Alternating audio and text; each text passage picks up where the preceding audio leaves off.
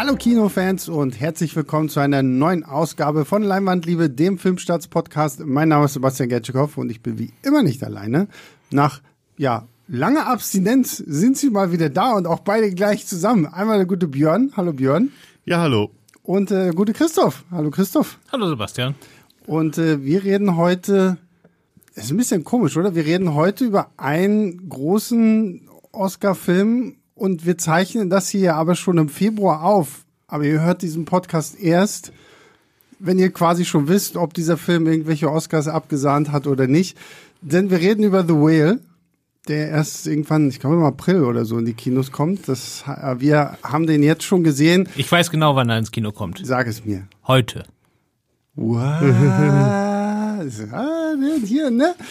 Clown gefrühstückt. Ähm, genau, und ich habe ihn jetzt letzte Woche gesehen, vor einer Woche, keine Ahnung. Und ihr habt ihn ja richtig schön fett beim Festival geguckt. Venedig oder Cannes? Venedig, September. Genau, Weltpremiere. Ja, natürlich. Wie, wie sollte es auch anders sein? Mit Brandon Fraser im Publikum? Naja, in der Pressevorführung war ich im Publikum. So, okay, er war da. Okay. Ich habe ihn kurz danach ähm, getroffen, weil er da gerade auf dem Weg ähm, zur Pressekonferenz war. Und da hat er sich kurz, als er aus dem Boot ausstieg, ein bisschen Zeit für die Fans genommen. Ähm, er hätte sich, glaube ich, auch, es war sehr lustig, noch viel, viel mehr Zeit mhm. genommen. Aber irgendwann kamen die ganzen Leute von der PR und haben gemeint, du musst jetzt mal rein. die Pressekonferenz beginnt schon. Und haben ihn da weggezogen. Und da war er ähm, so ein bisschen wunderbar over the moon. Also er hat da freudestrahlendes Honigkuchenpferd, mhm. dass er endlich wieder da ist und ja. alle Fans so nett zu ihm sind und er ist ja auch nicht nur in diesem Film, wo wir gleich zu, drüber zu kommen, sondern auch in Wirklichkeit ein sehr ähm, soft-spoken, sagt man dazu in den USA, glaube ich, also wirklich sehr sanft sprechend und netter Mensch, der sich einfach, glaube ich, ähm, am liebsten den ganzen Tag nur Gutes tun würde, so mhm. die Richtung. Genau, also die Videos von, äh, als dann die Standing Ovation nach dem genau, Film kam, die sind ja bei YouTube, wo er die ganze Zeit nur noch heult.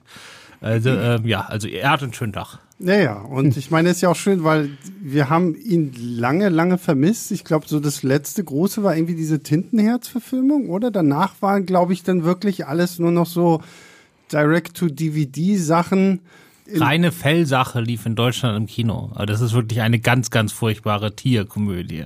Ja gut, aber da spricht er ja wahrscheinlich dann auch. Nee, nee, er ne? spielt schon die Menschen. Ach so, okay, naja gut. Ähm, ja, aber wie gesagt, Brandon Fraser ist wieder zurück mit The Whale für einen Film, für den er ja wirklich sehr gefeiert wird. Es geht um den ja, Englischdozenten Charlie, der nach einem schweren, schweren Schicksalsschlag in seiner Wohnung einfach nur hockt, sich was 270 Kilogramm angefressen hat und deswegen halt diese Wohnung ja auch gar nicht mehr verlässt, außer das und sein einziger Kontakt ist eigentlich die Krankenschwester und seine beste Freundin Liz, die ihn halt regelmäßig besuchen kommt, die ihn auch immer wieder irgendwie dazu anheizt zu sagen, okay, du musst jetzt ins Krankenhaus, du hast irgendwie einen Bluthochdruck von 280 zu 180 oder so. Von also 238 zu 100 zu 134 und das war ganz lustig in der Vorführung, zumindest wo ich war, weil das kommt relativ zu Beginn des Films, mhm. wird das einmal laut ausgesprochen und die Hälfte des Kinos hat los, laut losgelacht Mhm. Und die andere Hälfte des Kinos wusste nicht warum, weil äh, wenn man sich mit Bluthochdruck auskennt und weiß, was diese Zahlen überhaupt bedeuten, ist das pervers hoch. Mhm. Ja, ja. Also, Aber wenn du einfach nur diese Zahlen hörst und das selber gar nicht so genau weißt, ja. was denn der richtige wäre, dann ist es auch egal. Aber äh, ja, das war der erste laute Lacher. Es Kino. ist auf jeden Fall zu viel, zu hoch und äh, sie bittet ihn halt ständig irgendwie, weil sie sagt, okay, du hast eigentlich nicht mehr lange zu leben. So, ich gebe dir noch ein paar Tage so nach dem Motto, vielleicht ein paar Wochen und das war's. Und äh, ja, dann äh, kommt ihm aber auf einmal irgendwie der Gedanke, er müsste sich doch jetzt mit seiner äh, Tochter Ellie irgendwie wieder so ein bisschen versöhnen. Die hat er irgendwie vor acht Jahren oder so verlassen und hat sich seitdem, auch seit der Scheidung äh, von seiner Frau, die ja passiert ist, weil er dann ähm, mit einem Mann zusammengekommen ist, seinem äh, Schüler, glaube ich, aus seiner Klasse auch irgendwie das hat das alles irgendwie so ausgelöst und jetzt versucht er halt, sich irgendwie seiner Tochter anzunähern, die auch so ein bisschen sehr rebellisch ist und eigentlich mit ihm nichts zu tun haben will. Und eigentlich erkauft er sich so ein bisschen ihre Besuche, indem er sagt, okay, ja, ja, ich äh, gebe dir 120.000 Dollar oder so, wenn du hier regelmäßig nochmal bei mir rumkommst. Und ähm, ja, das ist quasi so der Film.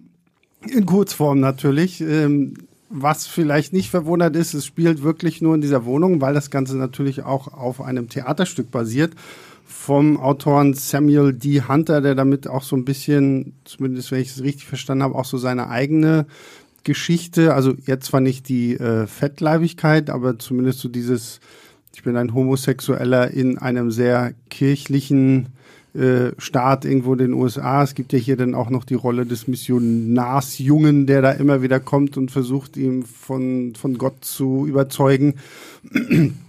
Und äh, ja, das ist der Film. So, und ich weiß, ich, ich weiß zumindest eine Sache. Ich glaube, Christoph, du hast ihn sehr genossen. Und Björn, wenn ich mich zumindest noch an deine Insta-Stories von damals erinnern kann, du warst eher nicht so überzeugt, oder? Ähm, ja, äh, ich bin deutlich negativer. Ich finde ihn jetzt nicht fürchterlich, aber ähm, ja, also du hast gesagt, es ist ein Theaterstück ähm, und es ist halt auch abgefilmtes Theater. Also mhm. ich frage mich auch, warum, also warum adaptiert man es? Ähm, also klar, erster Grund, was erfolgreich ist zu adaptieren, ist Geld. Ähm, und dann ähm, zweiter, der Darren Aronofsky gesagt hat, er wollte das dieses berührende tolle Stück in die Welt hinaustragen und Leuten bekannter machen. Aber ich finde, ähm, zu einem adaptierten Theaterstück kommt mehr, gehört mehr dazu, als den Platz im Raum zu finden, wo man die Kamera aufstellt mhm. und dann zu filmen. Ähm, und da bin ich persönlich sehr enttäuscht, wie er den visuell umsetzt. Also es gibt viel, das drin ist, gerade mit Kamera und Licht wird schon was gemacht, was aber auch sehr wieder der ganzen, die er Aronofsky seit einigen Filmen hat, diese ganze religiöse Symbolik, ähm, die er reinbringt in seine Filme, die mich hier auch wieder äh, massiv gestört hat, mithin mhm. bis zu einem unerträglichen Schluss, über den wir vielleicht noch irgendwann ähm, spät, zu einem späteren Zeitpunkt reden. Ähm, und was ich ähm, sehr schade finde, er hat jetzt dieses Konzept, diesen richtig wuchtigen Menschen da mit diesen 270 Kilo. Aber es wird sehr, sehr wenig daraus gemacht, dass man das irgendwie, diese, diese Körperlichkeit wirklich äh, erspüren kann. Es gibt so zwei, drei Szenen, wo das gemacht wird. Es gibt so eine Duschszene, die ist richtig, richtig gut gemacht worden. Mhm. Da ist was drin. Aber die meiste Zeit verlässt er sich drauf, dass Brandon Fraser mit seinem Gesicht, weil es das Einzige, das er zum Spielen ja noch hat, der Rest ist ja unter Fettsuit äh, begraben, ähm, mit seinem Gesicht spielt. Und das macht Brandon Fraser super. Mhm. Die Geschichte selbst ist auch berührend ähm, und deswegen ist er auch nicht richtig schlecht. Also du hast da was und auch die ähm, ganzen ähm, Nebenfiguren und vor allem ähm, die SchauspielerInnen, die da dahinter sind, sind großartig. Auch gerade ähm, Hong Chao und Sadie Sink.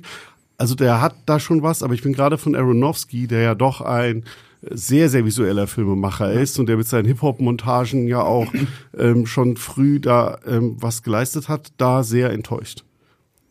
Ich finde es gut, dass Darren Aronofsky sich zurückgehalten hat. Also, mhm. ähm, der hat ja vorher, ist er ja so ein bisschen auf die Schnauze geflogen mit Mother, ne? Äh, dieses surreale Tabubrecher-Ding, das ich persönlich sehr toll fand, aber äh, das Mainstream-Publikum, auf das er da losgegangen ist, das konnte damit, glaube ich, wenig anfangen. Und deswegen ist er jetzt wahrscheinlich auch Noah, der Film, den er vorher gemacht hat, das war ja so ein super teures Kirchending, das ich auch gut fand, das dann aber äh, einfach nur wegen des hohen Budgets auch gefloppt ist. Ähm, ist er jetzt zu A24 gegangen und hat jetzt mal einen ganz kleinen Film gemacht, um so langsam wieder die Spur zu kommen. Und ich finde es halt gerade gut, dass er sich dabei inszenatorisch so zurückhält. Also er dreht schon ein 4 zu 3, was ungewöhnlich ist fürs Kino. Also es gibt dann so eine also wenn, wenn Brandon Fraser zu sehen ist, dann füllt er auch wirklich die komplette Leinwand aus, weil es halt nicht Breitbild ist. Aber das ist zum Beispiel so ein Punkt. So, habt ihr für mich eine gute Erklärung, warum 4 zu 3? Naja, es ist, einfach nur das ist das Go-To-Format, wenn du Klaustrophobie erzeugen Ja, es ist enger. Also es soll halt zeigen, ähm, wie eng ist, also die Wohnung ist ja auch klein mhm. ähm, wie eng ist da halt einfach dadurch, dass dieser Mensch dann die Wohnung quasi füllt. Das soll es dir vermitteln. Aber es ist für mich auch so ein Effekt, der hat sich halt nach einer Minute totgelaufen. Ich also das sagen, ich also halt, das hat ich habe das auch mir hat das nichts gebracht jetzt Nee, ich fand auch das, das das war mir zu sehr so dieses ich wusste vorher nicht mal, dass der Film mhm. überhaupt in 4 zu 3 kommt. Ich saß halt in der Pressevorführung und sehe dann auf einmal, Ach, 4 zu 3, okay, gut. Das ist jetzt schon wieder so, das ist mir dann schon wieder zu viel so, oh, jetzt, wir sind, möchte gerne Azi-Fazi, wir sind jetzt 4 zu 3. Und da gebe ich, ich kann verstehen, warum man das gerade bei so, so einer Figur mit so einem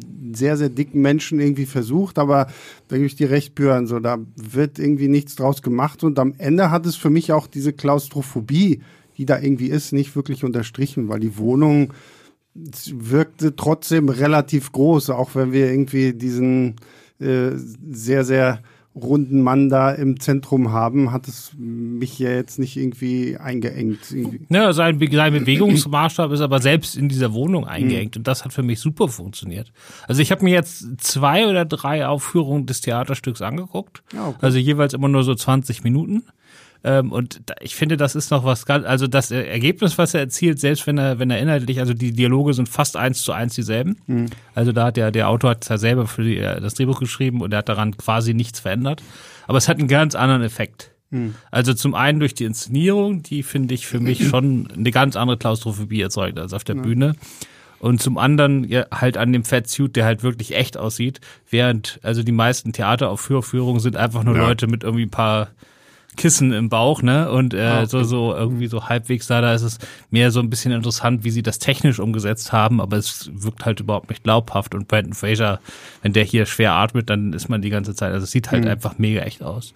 Und diesen Effekt, den er so erzeugt hat, der hat bei mir total funktioniert.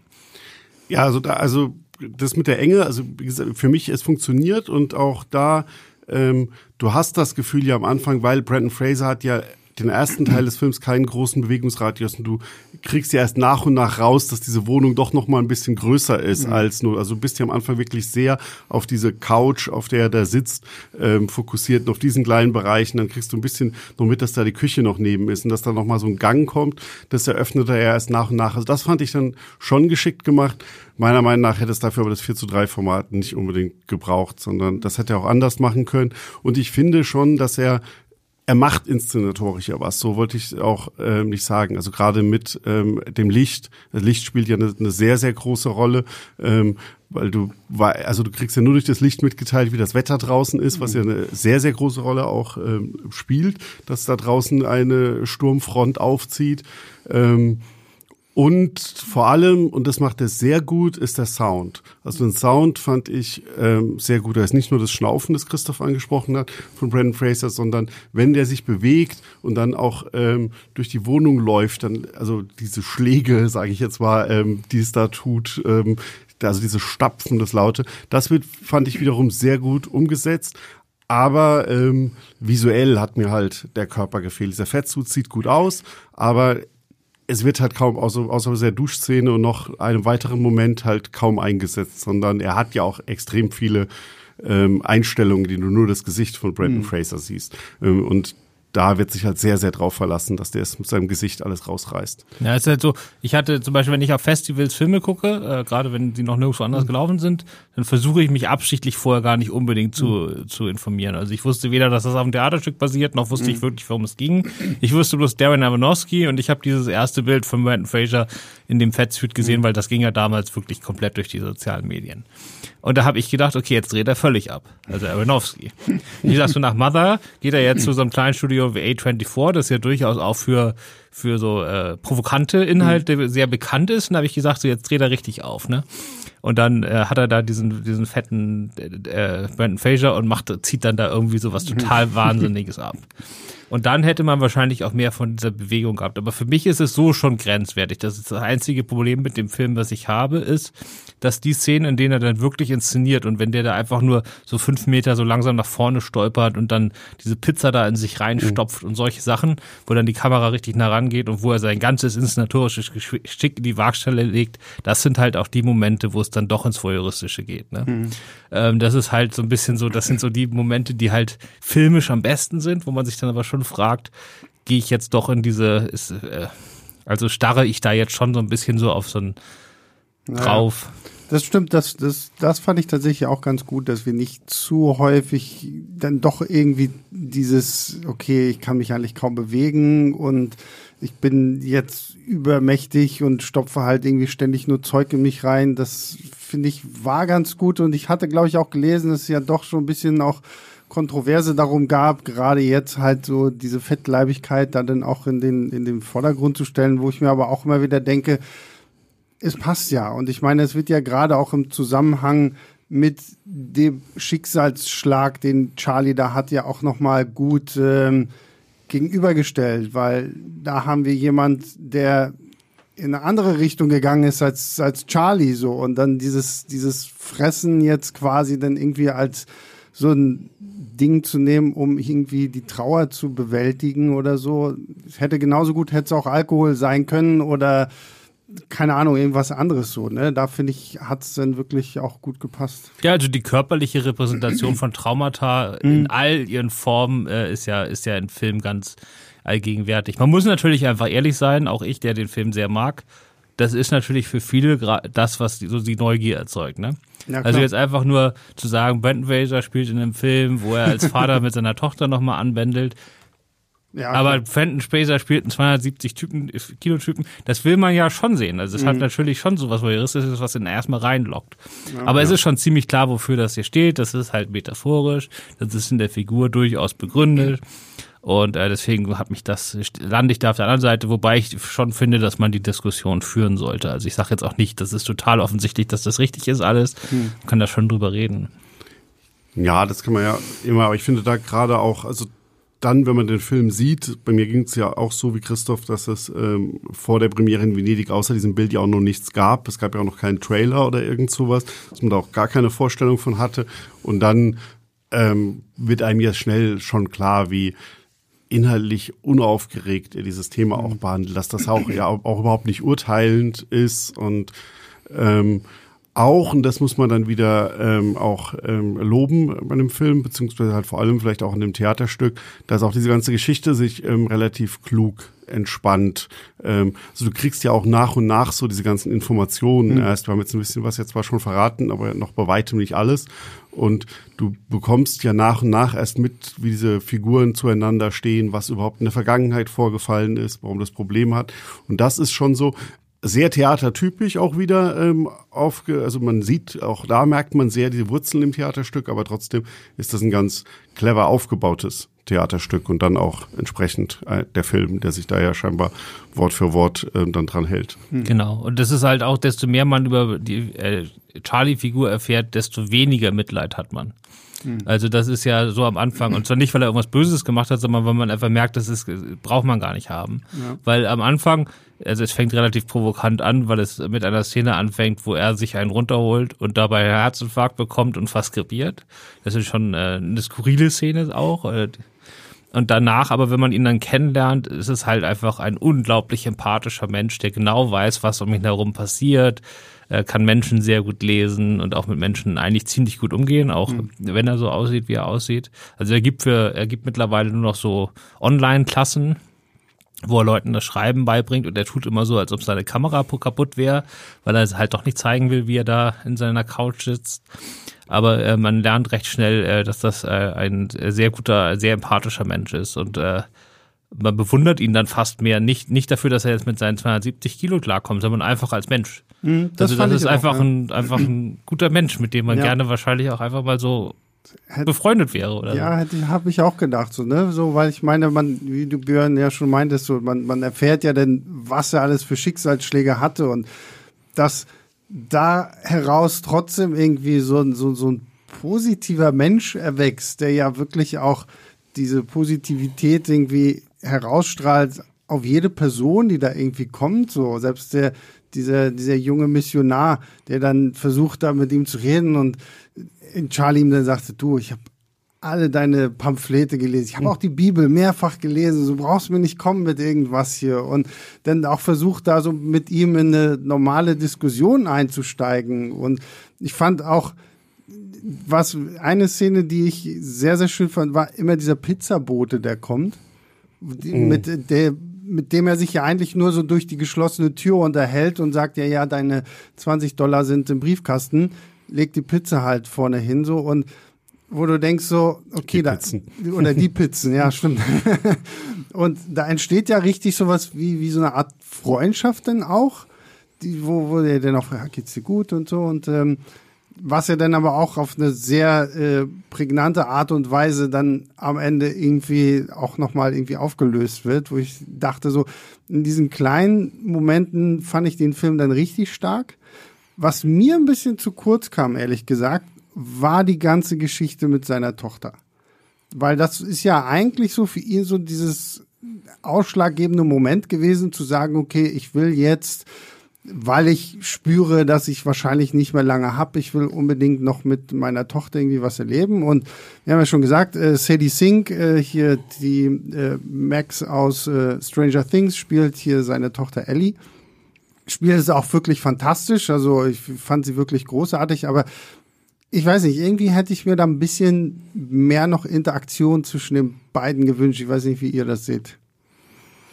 Nee, also ich, also ich fand dadurch ähm, dass, also das, also dass dieses Theaterstück so auf den äh, Punkt geschrieben ist und da mhm. halt so, also du merkst bei jeder, in jedem Dialog wird hier irgendwas verhandelt, wie man es halt auch oft halt einfach bei Theater ähm, Stücken können, kennt und es ist eigentlich teilweise auch so, so reden Menschen nicht unbedingt miteinander, mhm. aber das ist jetzt nicht negativ gemeint, das ist einfach, äh, ich finde so, so pointiert geschriebene Sachen immer wieder gut und deswegen hatte ich da auch inhaltlich nie Probleme, sondern ich fand immer, dass alle Dialoge das ähm, transportiert haben und dann haben es auch jetzt in der, in der Filmübertragung ähm, alle im Cast, also wirklich ausnahmslos alle, ähm, richtig gut rübergebracht. Und meine ganzen Probleme mit diesem Film sind wirklich nahezu komplett inszenatorische äh, Hinsicht, wo Aronofsky reinkommt und mhm. sich dann halt auch nochmal, weil es, ich verstehe sehr, warum ihm dieses Stück so gefallen hat, weil ja auch hier diese ganze äh, christliche Auseinandersetzung uns sehr stark angelegt ist. Es wird sehr viel über Gott auch ähm, geredet und da sind eher meine Probleme, aber ich fand alles, was so im Dialog war, äh, war, war ähm, auf den Punkt geschrieben und hat mir so viel die Figuren näher gebracht und das haben dann halt auch gerade Sadie Sink, die wirklich ein ähm, das ist, das ist ja auch ein sehr interessanter Gegensatz, weil Brandon Fraser ja auch sich selbst sehr zurückgenommen spielt. Dieser Charlie ruht ja auch so ein bisschen in sich und kann gar nicht aufbrausend werden, während mhm. sie halt laufend auf 180 ist. Also mhm. die ist ja auch komplett rastlos. Das spielt sie ja auch. Ähm, ähm, gut und es war sicher auch schwierig zu filmen in diesem äh, begrenzten Setting, dass sie da immer ihre Markierung trifft, weil die war ist ja die ganze Zeit quasi unterwegs. Ähm, und da fand ich diesen Gegensatz super und das hat mir eigentlich alles mitgegeben.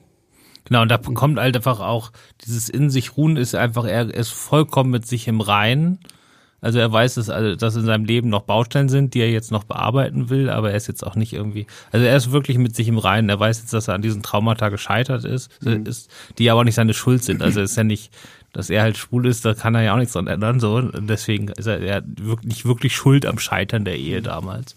Und so, er weiß das alles, aber er weiß auch, versteht auch die anderen und so. Und jetzt ist er mit sich sehr im Reinen. Und da kommen, finde ich, die Figur, Figur und der Schauspieler halt auch zusammen, weil ich habe irgendwie so das Gefühl in den letzten Monaten, dass er auch so der Punkt im Leben von Brandon Fraser, nicht, dass er jetzt nächste Woche stirbt, aber ähm, der ist so in diesem Leben, der hat ja damals so, er ist ja aus Hollywood auch deshalb so aus, aus dem Rampenlicht verschwunden, weil er ja halt nach seinen ganzen ersten großen Actionrollen dann irgendwann diese tierischen körperlichen Probleme hatte. Der hatte ja unglaubliche Rückenprobleme über viele Jahre, weswegen er kaum noch arbeiten konnte. Und jetzt kommt er halt auch mal zurück. Er sieht nicht mehr ganz so gut aus wie früher, ist ein bisschen älter geworden, ist nicht mehr so dieses, dieses klassische Heldentyp-Ding so und das aber mit sich im Reinen und sagt so, das ist jetzt das, was ich eigentlich machen will. Und äh, wenn man ihn dann so sieht, ist er ja fast glücklicher als damals jetzt. Mhm. Und äh, das finde ich passt einfach super zusammen. Und dieses Gefühl, ich habe die letzten 20 Minuten durchgeheult. Also diese Figur kam mir da einfach von dieser Art her so nahe, dass äh, das, das das finde das finde ich so krass, weil ich, ich hatte das ja auch irgendwie mitbekommen, dass Christoph diese Film ja sehr sehr bewegt hat und ich bin ja super anfällig eigentlich für solche Sachen. Ich muss wirklich, mich hat dieser Film erstaunlich kalt gelassen. Also ich, und das Schlimme ist, ich kann es mir, seitdem ich diesen Film gesehen habe, versuche ich irgendwie zu ergründen, woran es liegen könnte. Ich glaube, bei mir ist es zum einen irgendwie diese, dieses, ich, ich mag halt wirklich nicht dieses ganze religiöse Geschwurbel da und wenn wir uns irgendwie stundenlang über Gott und die Welt unterhalten. Deswegen war mir zum Beispiel auch äh, Aronofskys Mother war also überhaupt nicht meins. Und ich liebe eigentlich Aronofsky. Also ich habe bisher eigentlich alle seine Filme wirklich, also das so Mother war irgendwie nicht meins und The Whale war so diese Punkte, wenn es halt ständig um das ganze Religiöse ging, war auch nicht meins und ich war wirklich erstaunt, dass mich dieser Film irgendwie nicht getroffen hat, so, so richtig da, wo ich dachte, da wird er mich treffen. Die einzige, die mich, also ich will jetzt hier auch niemanden unter den, den, den, den Teppich kennen. Die Schauspieler sind wirklich alle fantastisch. Aber wer für mich richtig herausgestochen, hat, war wirklich Hong Shao als ähm, die, die Krankenschwester Liz. Und gerade ihre ganze Story, wie sie ja halt auch, weil man fragt sich am Anfang, okay, boah, so eine eigentlich komplett überarbeitete Krankenschwester, warum kommt sie noch zu diesem Typen? Was verbindet sie mit diesem Charlie? Warum kümmert sie sich so? Und äh, warum ist sie auch irgendwie ja so, so liebevoll mit ihm dann irgendwie so, ich erinnere mich an diese Szene irgendwie auch relativ am Anfang, wo sie denn so in seiner Armbeuge irgendwie so halb einschläft, während sie zusammen so Fernseh gucken und so. Das, das war irgendwie echt sehr, sehr sie fand ich unglaublich stark. Sie, die, und so ihre ganze Geschichte, so alles, was sie auch mit Charlie verbindet, sie war für mich mehr irgendwie Front und Center als ein Brandon Fraser dann. Ja, also äh, ich kann, ähm, da ist jetzt äh, viel, ich fange damit mal an, äh, ähm, worauf ich antworten gerne würde, aber fangen wir damit mal an.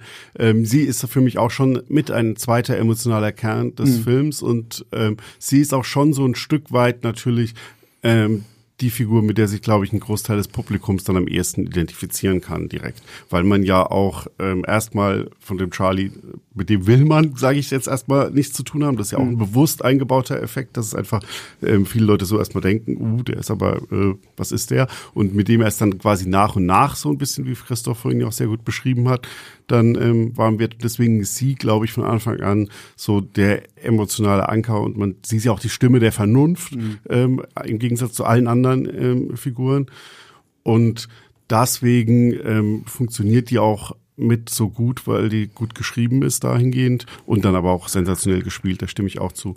Dann noch mal kurz zu diesem emotional berühren. Mir geht's, ich war auch am Ende nicht, also ich habe schon ein bisschen, ich war schon ein bisschen ergriffen, hm. habe aber gleichzeitig mich auch ein bisschen geärgert. Aber das, es war ein sehr eindrucksvolles Erlebnis, den Venedig in diesem vollen Kino zu sehen. Pressevorführungen ist ein wirklich ein Riesenkino und wirklich komplett gefüllt. Und dieser, das, die letzte Szene ist vorbei, der Abspann fängt an und um einen rum, es schlurzt an allen Enden und Eckenenden. Also es hat gefühlt, die Hälfte des Kinosaals hat wirklich geweint. Also das ist, das ist wirklich ein Film, der sehr viele Leute sehr stark getriggert hat und so krass habe ich das auch selten erlebt. Also, also ich kann Leute sagen, hier, die, die, die Berliner sind da ein bisschen eiskalter gewesen in der Pressevorführung, da habe ich nichts schluchzen ja. Also das, das war schon an, am Anschluss an diese Venedig-Pressevorführung. Äh, Wir haben den aber auch bei 30 Grad geguckt und hier waren letzte Woche minus 5. Vielleicht, vielleicht macht das auch. Ja, aber nee, also das, das war, äh, das war, das war, fand ich dann schon wiederum eindrucksvoll. Auch wenn du dann ähm, mhm aufgestanden bist und deinen Platz verlassen hast und dann an Leuten vorbeigelaufen bist, die es einfach nicht geschafft haben, noch aufzustehen, wo ich dann auch so gedacht habe, okay, was haben die gerade gesehen und äh, mhm. Warum habe ich das nicht gesehen? Ja, äh, ja aber das ist auch der Film, ja. wie, wie viele Aronofsky-Filme, äh, der spaltet. Ne? Man sieht ja. das daran, also die Rotten Tomatoes äh, Durchschnittswertung ist nicht so, wie wir damals wahrscheinlich gedacht haben. Mhm. Also der Film ist viel, viel umstrittener, als man glaubte. Jetzt, der Film hat auch weniger Oscar-Nominierungen bekommen, als man glaubte. Mhm. Ähm, also in vielen Kategorien hat das dann doch nicht reingeschafft, einfach weil er wahrscheinlich so diese zwei Extreme hat. Ne? Also er kann einen auch komplett kalt lassen oder mhm. erwischt einen halt völlig. Ja, das Ding ist, komplett kalt gelassen hat er mich ja auch irgendwie nicht so, ne? Aber es ist so, ich hatte echt gedacht, ich komme zerstört aus diesem Film raus, als äh, es dann tatsächlich der Fall gewesen ist.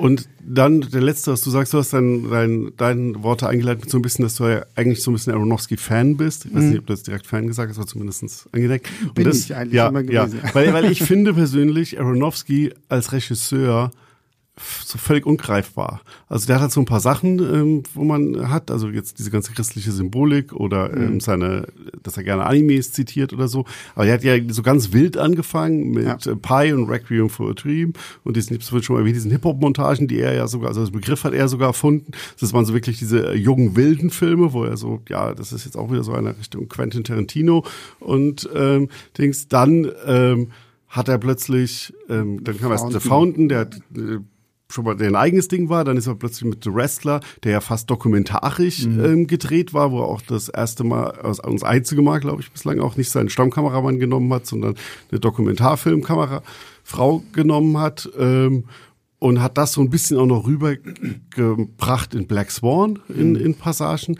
dieses Dokumentarisch. Dann ist, ist er mit Noah ähm, hat er sich dann plötzlich an diesem epischen ähm, versucht mit Mother ist er dann so richtig, so richtig, richtig frei gedreht, ähm, ähm, im Guten wie im Schlechten. Also ich finde, mhm. ich mag den Film nicht, aber ich finde den super interessant. Ja, also ich habe mich ja. mit ihm auch äh, richtig lange auseinandergesetzt. Und jetzt macht er dieses extrem reduzierte und klassische. Und das ist jetzt alles nicht negativ. Also es ist ja cool, wenn du von einem Regisseur nicht erweist, was Klar, du ähm, ja. erwarten kannst. Aber ich finde deswegen so, ich würde nicht sagen, ich freue mich auf einen Darren Aronofsky-Film, weil ich halt einfach auch nicht weiß, was ein Darren Aronofsky-Film ist.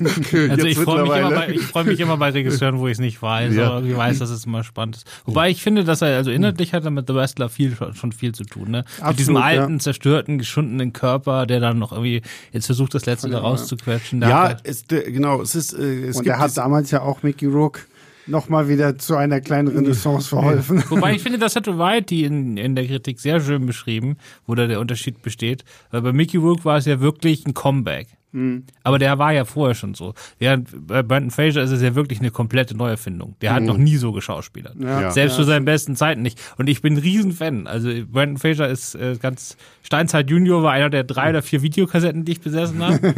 liebe ich über alles. Mhm. Dann Die Mumie 2 war meine allererste Pressevorführung ever und ich liebe diesen Film. Erster Teil war auch okay, aber zweiten fand ich noch viel besser. Mhm. Dann Eve und der letzte Gentleman ist für mich eine der besten amerikanischen Komödien der letzten 30 Jahre.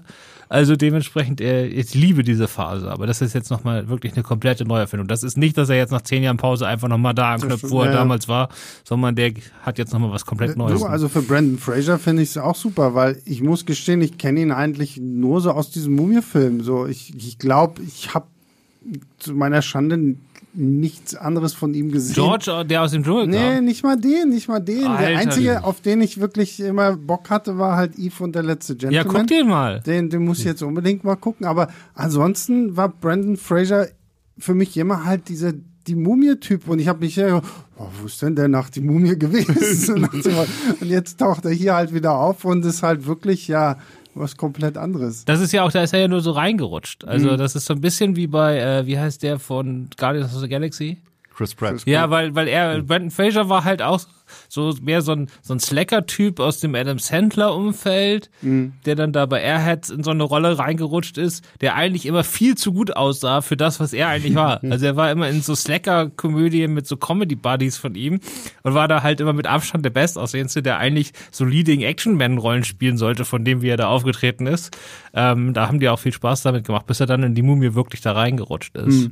Deswegen auch für, also ich liebe die Mumienfilme. Das, da ist halt die perfekte Besetzung. Im dritten Teil ist natürlich Quatsch, aber. Ja, ja, da bin ich vollkommen bei. Da ich nicht groß über Brandon Fraser, sondern für mich war Brandon Fraser auch irgendwie so ein Schauspieler, der war mir relativ egal. Oh, aber, Leute, Leute, Leute. aber ich gehe, gehe deswegen nochmal die Brücke zurück zu The Wrestler, weil ich ja. finde die beiden Filme dann am Ende, gerade bei dem, meinem Hauptkritikpunkt an ähm, The Whale, äh, dann doch extrem unterschiedlich, weil The Wrestler wirklich ein intensiver Film über diese über diese Körperlichkeit ist. Also du mhm. spürst jeden einzelnen mhm. Schmerz, den der hat und jedes, wenn er sich ähm, irgendwas tackert und wenn er auf den Boden kracht, das tut beim Zuschauen weh. Und genau das ist halt mein Hauptkritikpunkt an The Whale, dass ich diese Körperlichkeit nie fühle, dass die einfach behauptet ist. Die ist einfach, die wird mir gesagt, das ist so und äh, ähm, das weiß man, also das kann man sich natürlich auch direkt sehr gut vorstellen. Natürlich mhm. ist der mit 270 Kilo ähm, ähm, sehr, äh, sehr bewegungsmäßig eingeschränkt und so weiter. Aber das war's halt. Du musst es halt akzeptieren und dann bitte konzentriere dich auf sein Gesicht und der mhm. Rest ist. Und das ähm, finde ich sehr, sehr unterschiedliche Ansätze, ähm, so eine Geschichte zu inszenieren, die inhaltliche Parallelen hat, aber wirklich ähm, in der Art der Inszenierung und in der Darstellung von Körperlichkeit liegen die fast komplett an den gegensätzlichen Spektren. Also ich würde bei allem hm. zustimmen, was du gerade gesagt hast, bis auf dem Wort behauptet.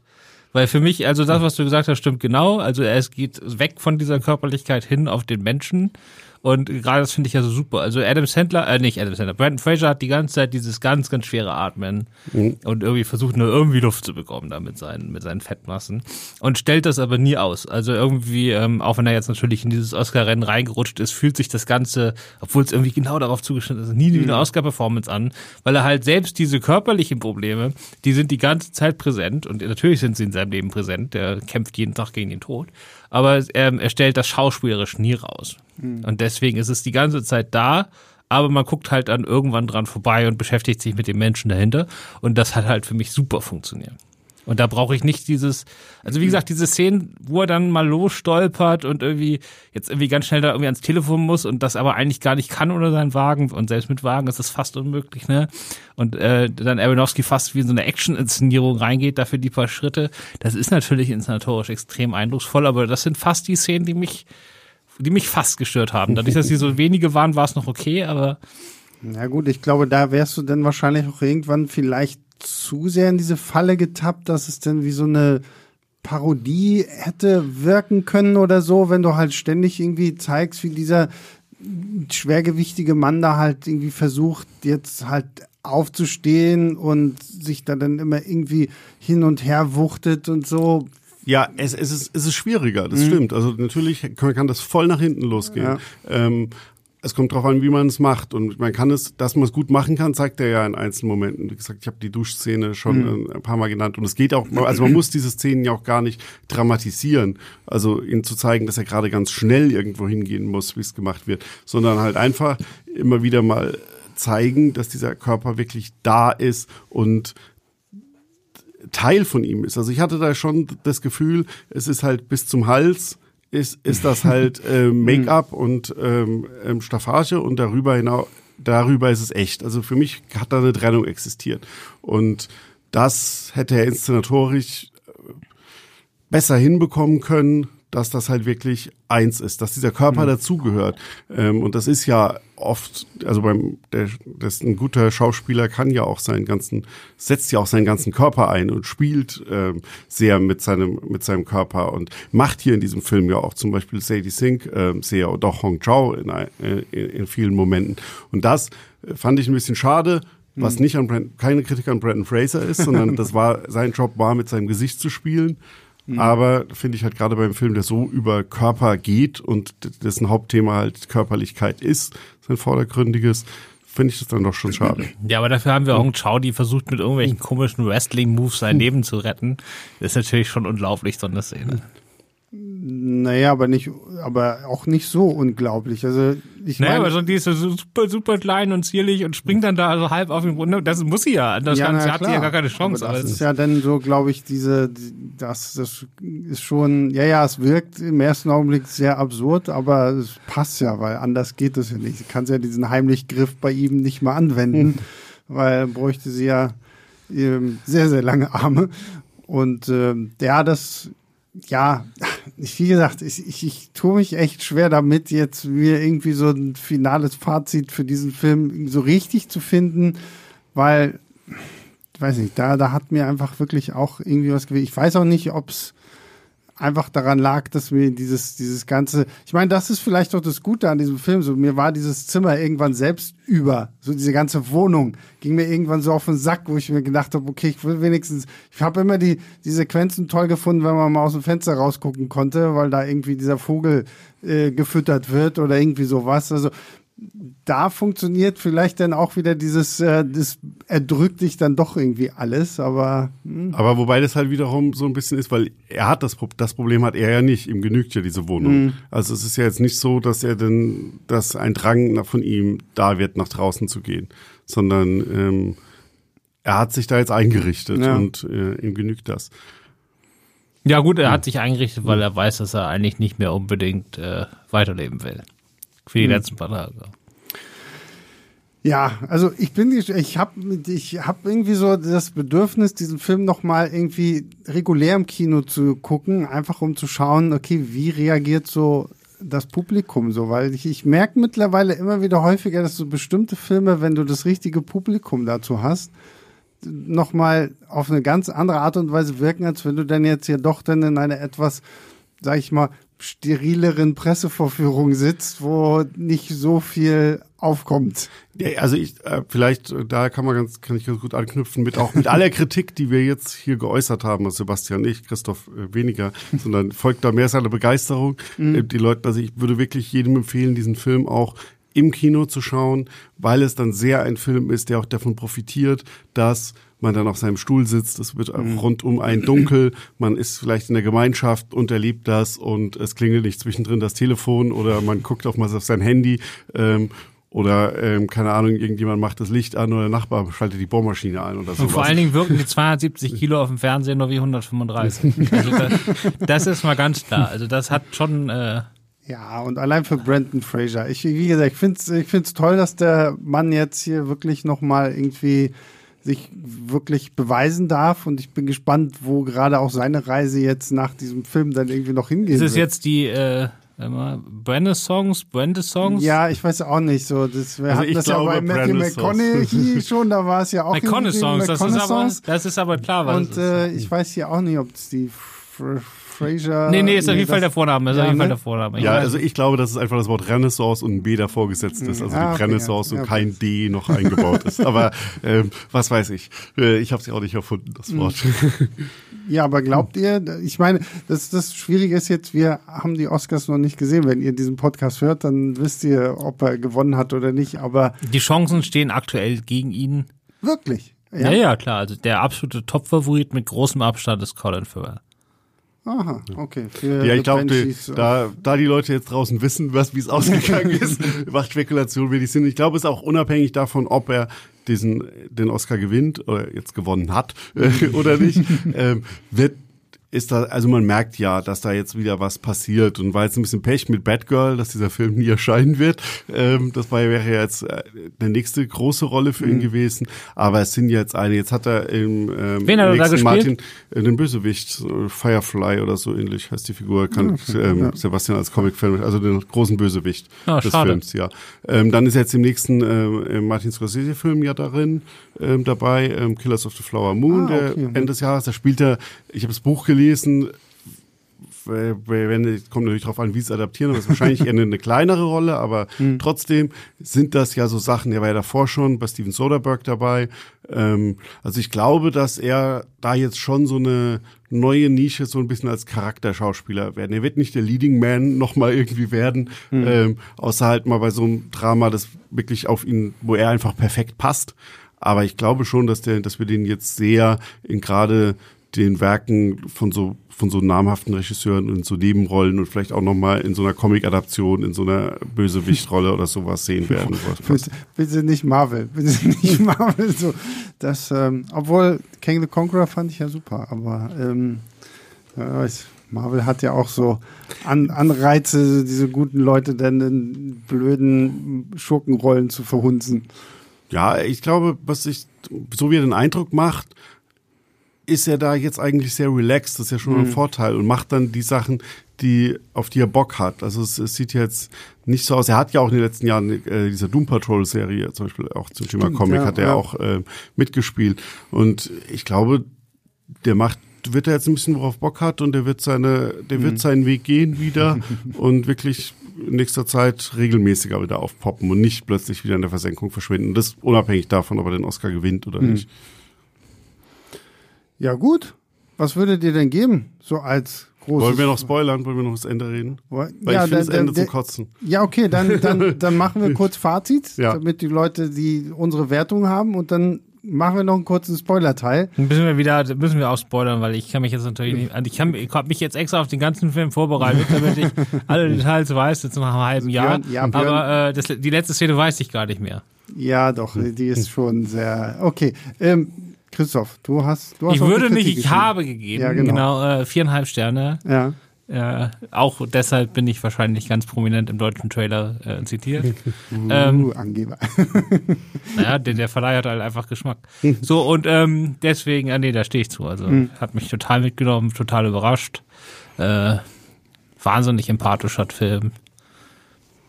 Ja, hat mich umgehauen. Björn?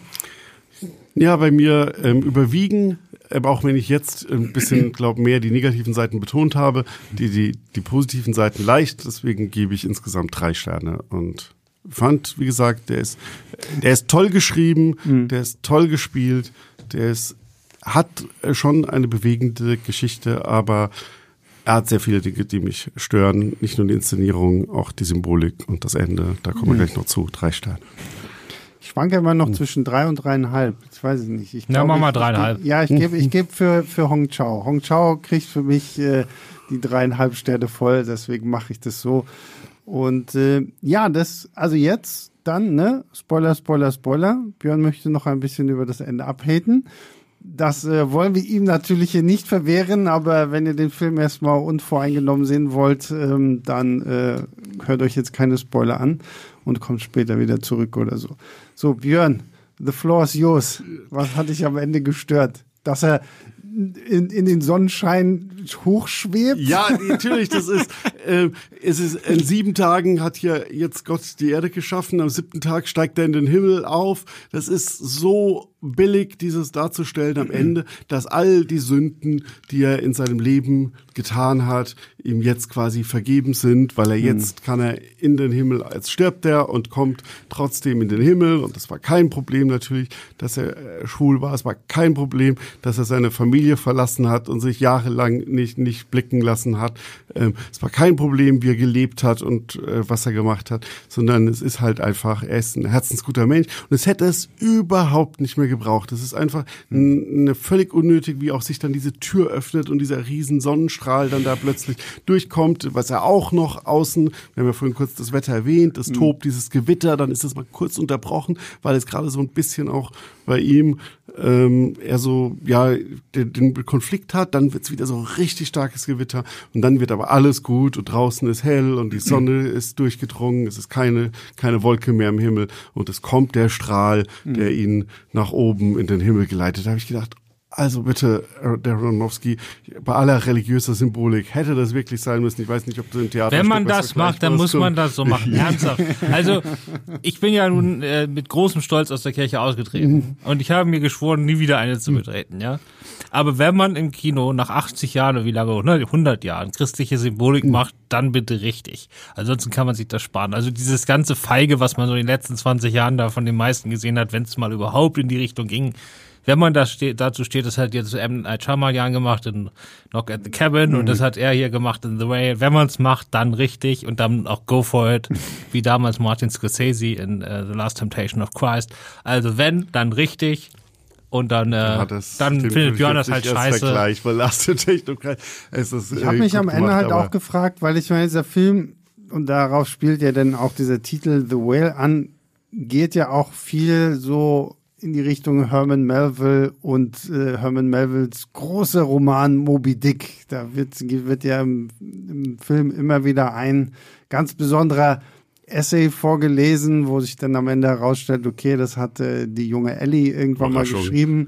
Und ähm, ich weiß nicht, da hätte ich mir fast schon mehr gewünscht, man spielt noch mehr irgendwie mit dieser ganzen Ahab, äh, Ishmael Wahlsequenz, als dass mich jetzt am Ende irgendwie ein Brandon Fraser habt, der den Himmel aufsteigt, weil er jetzt irgendwie ein herzensguter Mensch ist. Ja, aber das geht ja, es geht ja mehr um sozusagen den Verlust des Gewichts dann, wenn er dann da aufschwebt. Das ist ja jetzt weniger, dass er in den Himmel kommt, sondern dass er jetzt sozusagen diese Leichtigkeit hat. Hm. Aber gut, viereinhalb ja. Sterne. Ja, für mich Leute, geht ins Kino. Nee. Waren ja hoffentlich alle, die diesen Teil jetzt hören schon. Ja.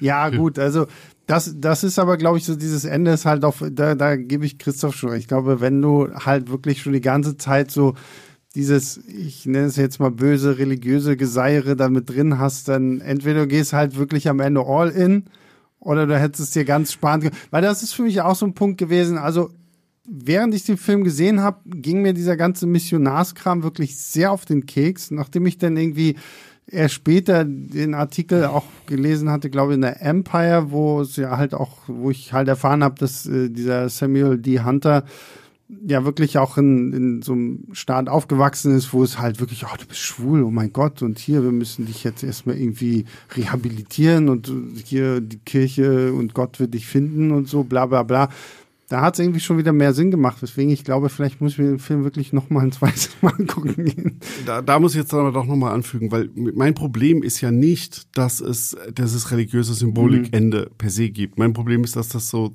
dass es so ein billig leichter Ausstieg einfach ja, ist. Ja. So dieses, im Trotz Todes Happy End mhm. mäßig und naja. wirklich Happy End der Enden, weil du bist jetzt im Paradies, du kommst jetzt ins Paradies. Also es wäre nur noch getoppt worden, wenn man ihn dann plötzlich schlanker oben auf einer Wolke nochmal mit seinem mit seinem, Freund, mit seinem Freund Arm gezeigt hätte. Aber das ist das Niveau von religiöser Symbolik seit ja. 2000 Jahren. Ja, aber das, das hat die Bibel auch nicht besser hingekriegt. Und da jetzt von Aronofsky mhm. zu erwarten, finde ich schon eine Menge. Ja, und da, und da finde ich, äh, passt auch, was Christoph von meinte mit Knock at the Cabin. Also der Film ging mir ja, was, was das angeht, mit diesem verzweifelt ein Happy End finden, dann auch irgendwie so dermaßen auf den Keks. Vor allem, ich hatte letztes Jahr noch das Buch dazu gelesen und das Buch ist halt tausendmal heftiger als das, was äh, Night Shyamalan da macht. So. Und äh, das, das, stehen die hier für mich beide so auf einer Ebene mit so, ah, okay, wir verschwurbeln es am Ende zu sehr. Ja, da ja. hätte ich jetzt noch ganz viel zu, ja. zu sagen, aber also, da war ich ja leider nicht im Podcast. äh, halte ich mich jetzt auch. Da versuche, da würde ich aber also auch sagen, das sind zwei sehr verschiedene Arten mit religiöser Symbolik klar, umzugehen, finde ich, von, von Shyamalan. Und da ist mir die M. Night ähm, Shyamalan-Variante ähm, sympathischer, sage ich okay. mal, als das ähm, ähm, von Aronofsky, aber das war auch, ähm, also das war jetzt hier, fand ich besonders stark, bei, bei Mother war es interessanter. Ähm, bei Noah hat es mich nicht, nicht so gestört, vielleicht auch, weil das halt dann natürlich einfach das Thema auch mit sich mhm. bringt. Ähm, aber ja, wie gesagt, ich, ich, ich habe in dem Moment, ich habe im Kino in dem Moment laut losgelacht. Ich habe ja vorhin kurz das Erlebnis gesagt, alle um mich rumschlutzen. Und ich habe in dem Moment einmal kurz laut auflachen müssen, weil ich es einfach ja. nicht gedacht habe, dass er das jetzt auch noch macht. Also ich habe es schon befürchtet, aber gedacht, nee, er macht es jetzt nicht. Und dann, ah, ja. Zynischer Bastard. Gott sei Dank war das wegen Corona-Beschränkung keine freie Platzwahl. Das heißt, ich saß nicht neben Björn. äh, das haben wir auch gar nicht gesagt, wie schön er den Corona vermieden hat, dass er den Film ins Jahr 2016 verlegt hat. Aber ja, ja ist jetzt egal. Das müssen nicht alles diskutieren. Gut, damit sind wir durch. Björn, danke, dass du hier warst. Gerne. Christoph, danke, dass du hier warst. Auch gerne. Und äh, danke geht natürlich raus an alle, die Woche für Woche einschalten, zuhören, uns äh, fleißig bewerten bei Apple Podcasts oder Spotify oder uns natürlich tolle E-Mails schicken an leinwandliebertfilmstarts.de. Also immer gerne Lob, Kritik, Anregung. Und ja, wir hören uns nächste Woche wieder. Bis dahin, macht's gut. Ciao, ciao.